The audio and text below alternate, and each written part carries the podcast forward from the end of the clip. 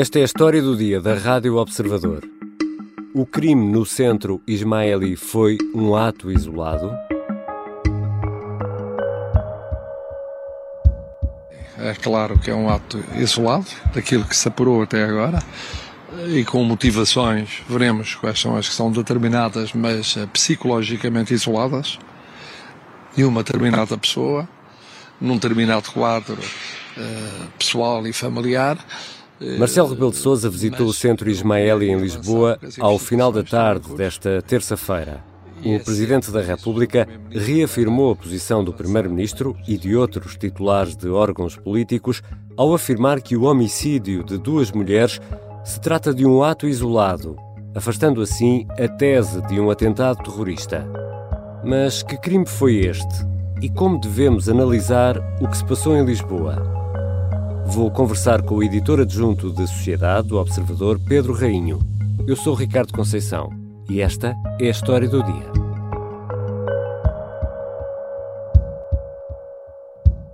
Bem-vindo, Pedro. Olá, Ricardo.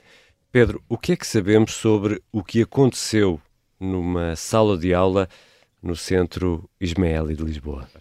Sabemos que Abdul Bashir foi o autor do ataque uh, na manhã de ontem numa sala de aula no Centro Ismaelita de Lisboa. Cerca das 11 horas da manhã, um indivíduo que frequentava aulas de português aqui no Centro Ismaili entrou nas instalações com uma arma branca e onde atacou três pessoas. Sala 21 eh, ele estava numa aula de português com cerca de 15, 15 outros alunos. Eh, há relatos não confirmados de que ele recebe uma chamada durante a aula e a seguir há eh, muito subitamente um desentendimento com o professor de português. O professor é esfaqueado. O professor que se encontrava na sala também foi atacado, tendo sofrido ferimentos e tendo conseguido posteriormente dar o primeiro alerta para o que se estava a passar de repente gera-se o caos na sala, há colegas a pedir-lhe que, que, parasse com o que estava a fazer, que aquilo não estava certo. Ele ameaça suicidar-se, chega a colocar a, própria faca uh, junto ao pescoço e depois, muito rapidamente, abandona a sala, dirige-se para outra sala do centro, onde estavam uh, Mariana Jaudaugui e Farana Saudrudin, as duas vítimas, estariam no seu gabinete de trabalho e acabam ambas por ser esfaqueadas. Infelizmente, este ataque provocou a morte a duas pessoas da nossa comunidade que muito estimávamos e que davam apoio a várias das nossas atividades. A comunidade muçulmana Ismaili conhecida pelos seus princípios de humanidade. E esta é a voz de Faisal Ali, porta-voz do Centro Ismaeli, gravado pela Rádio Observador, que também ouviu Nizam Mirzada, irmão de uma aluna que testemunhou a agressão e que dava conta da intervenção da polícia. O, faca estava mal deles, chegou a polícia. Eles não. Depois, faca mal deles, depois a polícia, acho que se dá tiro para a perna dele para controlar. E a polícia, Pedro, foi muito rápida. Passou-se tudo muito rápido, a resposta foi, foi muito rápida. O alerta nós sabemos que é dado às 10h57. Havia informação de que havia um homem munido de uma faca branca no centro ismaelita e às 10h58, portanto, um minuto depois, hum. chega o primeiro carro patrulha ao local, logo a seguir chega outro carro patrulha e terá sido precisamente um elemento da segunda equipa a abordar o autor do ataque. Uh, é-lhe dada a ordem para largar a faca, ele não larga a faca, avança sobre os agentes e é nessa altura que é atingido nas pernas. E depois então chega a equipa de intervenção rápida da PSP. Nós sabemos isto agora, mas quando essa equipa chega ao local, não sabe se há outros atacantes, se a ameaça permanece e, portanto, aquilo que faz é estabelecer um perímetro de segurança, uhum. varrer o edifício, garantir-se que a segurança estava uh, assegurada, passo a redundância, e, portanto, é só nessa, nesse momento que uh, a operação de neutralização daquele ataque é concluída. E é um edifício ainda de grande dimensão. E o que é que sabemos das vítimas? Quem são estas eh, duas mulheres, uma muito jovem, de 24 anos, e outra de 49? Nós sabemos que elas são responsáveis pelo processo de integração de refugiados em Portugal. Elas também eram membros da comunidade ismaelita em Portugal e, e, sabemos também que colaboravam com a Fundação Focos, que na, no fundo é uma fundação que trabalha na assistência humanitária a refugiados e que tem ligações à Fundação Aga Khan.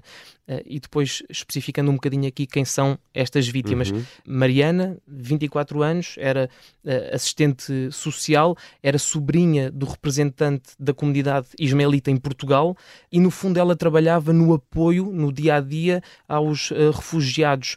uma das tarefas dela era tratar dos processos de naturalização destes refugiados, entre os quais, uh, aliás, estava o processo de Abdul Bashir, era um dos processos que Mariana tinha em mãos. E há também a outra vítima, Farana, 49 anos, ela era também responsável da Focus, tinha funções de, de responsabilidade maior na, na fundação e, e, tratava, no fundo, da parte estrutural, não tanto do dia a dia, mas da parte estrutural deste processo de acolhimento, num primeiro momento, e depois de integração dos refugiados. Era ela quem garantia, por exemplo, que quando chegavam a Portugal, estas pessoas tinham uma casa para viver. Eh, hum. Era tão fundamental quanto isso. E ainda há uma terceira vítima, neste caso o professor que estava na sala e que ficou ferido. O que é que sabemos sobre este homem? É a primeira vítima deste ataque, na verdade. Ele estava na sala com uhum. a turma uh, onde o ataque começa. Sabemos que ele ficou ferido com cortes no tórax e no pescoço e que depois acaba por ser eh, assistido em Santa Maria. Enfim, não terão sido ferimentos graves porque ele acabou por ter eh, alta hospitalar ainda durante a tarde de ontem. Vamos agora, Pedro Rainho, olhar para o agressor. Quem é afinal este homem? I'm Abdul Bashir. I'm from Afghanistan. I'm 27 years old. I'm a refugee in Grace country. Esta é a voz de Abdul Bashir, uh, um vídeo gravado depois de ele ter passado uh, pela ilha de Lesbos, de ter estado no campo de refugiados de Mória. Nós sabemos que ele chegou a Portugal há sensivelmente um ano, ele tem 30 anos, tem três filhos, vivia em Odivelas e é viúvo. Uh, e esta experiência está muito relacionada com essa passagem por, eh, pelo campo de refugiados de Moria. Uh, after four and six months in a fire accident, I lost my wife. During this fire accident, my wife is died. Ele perdeu a mulher num incêndio na Grécia, precisamente nesse campo de refugiados. Eh, e quando ouvimos eh, o ministro da Administração Interna a falar sobre o autor do ataque, ouvimos referências a, a um, um, homem que chega a Portugal depois de passar por circunstâncias muito difíceis, fala até numa experiência traumatizante. Sabemos que Abdul Bashir é beneficiário de proteção internacional, precisamente por essa condição de refugiado com que ele chega a Portugal, mas não era de todo um rosto desconhecido uh, da comunidade ismaelita em Portugal. Ele era uma presença frequente naquele centro e era descrito, aliás, por aquela comunidade como uma pessoa calma. Uh, as famílias das vítimas não tinham informação sobre conflitos anteriores em que ele tivesse estado envolvido e no centro ele tinha aulas de português, tinha aulas de costura, recebia apoio para a alimentação, recebia alojamento. A formação que ele tinha ali uh, provavelmente serviria para que mais tarde uh, ele pudesse ser uh, transferido, colocado, alojado na região norte do país, de Portugal, para trabalhar numa fábrica de confecção de peças de vestuário. Já voltamos à conversa com o editor adjunto da secção de Sociedade do Observador, Pedro Rainho. Como devemos, afinal, olhar para este ataque?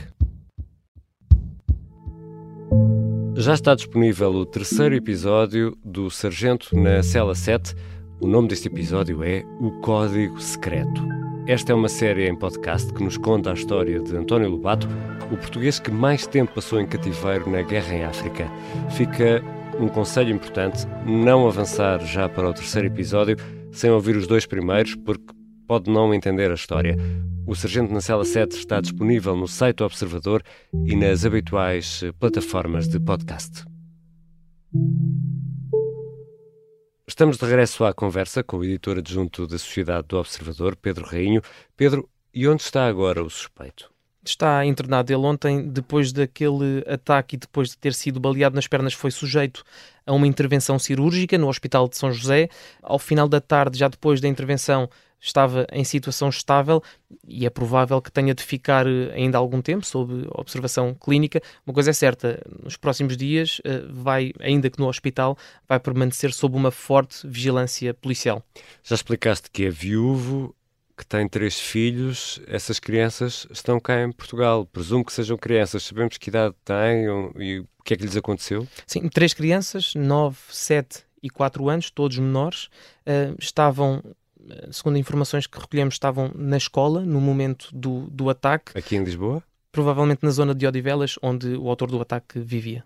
As informações que existem neste momento e não são absolutamente claras é que foi manifestada a, a intenção por parte do centro ismaelita de acolher estas crianças, de ficar responsável por elas. Provavelmente nos próximos dias perceberemos melhor qual a situação das, das crianças, mas pelo menos houve esta manifestação de, de interesse por parte do, do centro. E já conseguimos perceber quais são ou quais foram as motivações deste ataque? Há aqui uh, algumas dúvidas que são importantes para apurarmos essa questão. Por um lado, uh, nós percebemos pelas informações que foram sendo divulgadas ao longo do dia que o autor do ataque estava armado com uma faca de grandes dimensões. A questão é: estaria armado logo quando chegou ao centro? Uh, ele estava numa aula, uhum. estava numa aula das 10 da manhã e que deveria acabar às 13, à 1 da tarde, eh, ele já estaria armado? Eh, se sim, porquê? Que intenções teria ao chegar armado com uma faca, com uma arma branca ao, ao centro? Eh, e depois disso, o que é que motivou o ataque? Falou-se numa chamada telefónica momentos antes do início do ataque. Que chamada foi essa? Que conversa aconteceu nesse momento e com quem? Haveria já um plano eh, quando o autor do uhum. ataque chegou ao centro de manhã. Nós sabemos que a casa uh, dele foi revistada, ainda não se sabe o que resultou dessa operação. Entretanto, no plano político, o Chega chamou ao Parlamento o Ministro da Administração Interna. André Ventura fala em bandalheira. Seja terrorismo ou não seja, foi esta política de bandalheira, de portas abertas, de nenhum controlo, que nós avisámos durante anos, anos, que trariam problemas ao país e que fomos ignorados, que, que se transmite, que se tra traduziu neste resultado. Segundo André Ventura, Portugal não controla os refugiados afegãos e paquistaneses, é o que diz o líder do Chega. Há alguma coisa que indicie que se possa tratar de um ataque terrorista? Muito objetivamente, aquilo que sabemos neste momento não aponta para qualquer tipo de ataque de pendor terrorista. Não há informações sobre qualquer processo de radicalização, que é sempre uma questão que vem à tona quando se fala de ataques terroristas, que percurso é que estas pessoas uhum. fizeram até concretizarem um ataque deste tipo, eh, e os próprios membros da comunidade ismaelita referiram que não havia qualquer antecedente de mensagens radicais. Portanto, respondendo muito diretamente à tua questão, não, não há qualquer sinal de que possa tratar-se de um ataque terrorista. E é o que dizem taxativamente várias instituições, como a Presidência da República e o Governo, por exemplo? E até outras confissões uh, religiosas, mas uh, houve muitas reações ao ataque ao longo do dia. É claro que é um ato isolado, daquilo que se apurou até agora. Agora tudo indica que foi um ato isolado. E sendo um ato isolado, acho que não vale a pena estar a, a generalizar, porque é injusto. Houve uma mensagem que eu diria até coordenada, muito taxativa e com um termo, com uma expressão que foi recorrentemente usada: ato isolado, uh, o que significa que não há aqui uma operação em rede, que à partida não haverá o tal plano prévio de que falávamos, uh, e isto foi dito pelo Presidente da República, pelo Primeiro-Ministro, pelo Ministro da Administração Interna, e portanto a mensagem, de acordo com aquilo que sabemos neste momento, é trata-se de um ato isolado. E Pedro, com tudo aquilo que sabemos, e ainda temos muitas perguntas mesmo sem, sem resposta, que leitura podemos fazer afinal deste ato criminoso? É inevitável que às primeiras horas da manhã, quando fomos confrontados com a informação de que havia um ataque em curso no centro ismaelita, tenhamos pensado uh, nos tenha ocorrido esta ideia, ato terrorista, um ataque terrorista. É um ataque a um centro muçulmano que acontece em pleno Ramadão, poucos dias depois do início do Ramadão, e depois também há, ao longo do dia, vão surgindo, foram surgindo informações sobre motivações pessoais.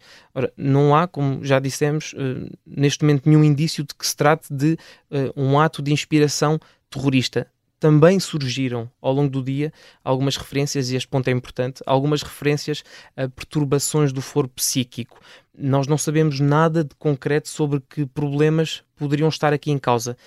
Também não é possível, neste momento, traçar qualquer relação entre uma eventual perturbação psíquica e o ataque que foi realizado uh, ao centro ismaelita. Não podemos dizer que há uma causa claro. efeito. Relativamente ao cenário de terrorismo, ele foi afastado por todos os responsáveis políticos, pelas forças de segurança, que também não fizeram qualquer referência a essa possibilidade, e depois há aqui um contexto que é preciso termos em conta. Quando um refugiado chega a Portugal, ele não chega com uh, visto branco, com, com cheque em branco. O que acontece é há um processo de fiscalização prévio nos centros de acolhimento noutros países, na Grécia, em Itália, enfim, essa informação é transmitida às autoridades portuguesas e eu gostava de lembrar, por exemplo, uh, para percebermos o que acontece quando há suspeitas uhum. efetivas sobre algum refugiado, o que aconteceu com uh, outra pessoa, Abdesalam Tazi, ele foi detido, estava detido em Monsanto, onde acabou por morrer na prisão em janeiro de 2020. Ora, ele era suspeito, quando chegou a Portugal, de recrutar operacionais para o Estado Islâmico. Hum. E nesse caso, o que aconteceu foi, através da partilha de informações entre as forças de segurança e os serviços de informações europeus uh, e internacionais, mais até do que europeus, ele foi vigiado desde o primeiro momento não chegou sem filtragem prévia e não andou uh, em total liberdade de movimentos uh, enquanto esteve em Portugal e até ser detido. Ora, esse não era o caso de Abdul Bashir. Não havia qualquer referência prévia que o apontasse no sentido de ser possivelmente um autor de, de, um ataque terrorista, de um radicalizado, eventualmente do Estado Islâmico. E, portanto, a pergunta fica: o que é que aconteceu no centro ismaelita? Não há uma resposta fechada, podemos assertivamente dizer que foi um momento negro na história da comunidade, em Portugal, do próprio país, e há um contexto psicológico que provavelmente só o próprio poderá explicar, mas isso só daqui a algum tempo. Obrigado, Pedro. Obrigado. Pedro Rainho é editor adjunto da secção de Sociedade do Observador. Esta foi a história do dia os sons de Marcelo Rebelo de Souza e de André Ventura, que ouvimos, foram registados pela CNN. Este episódio contou com a colaboração da jornalista Nadine Soares. A sonoplastia é da Beatriz Martel Garcia e a música do genérico do João Ribeiro. Eu sou Ricardo Conceição. Até amanhã.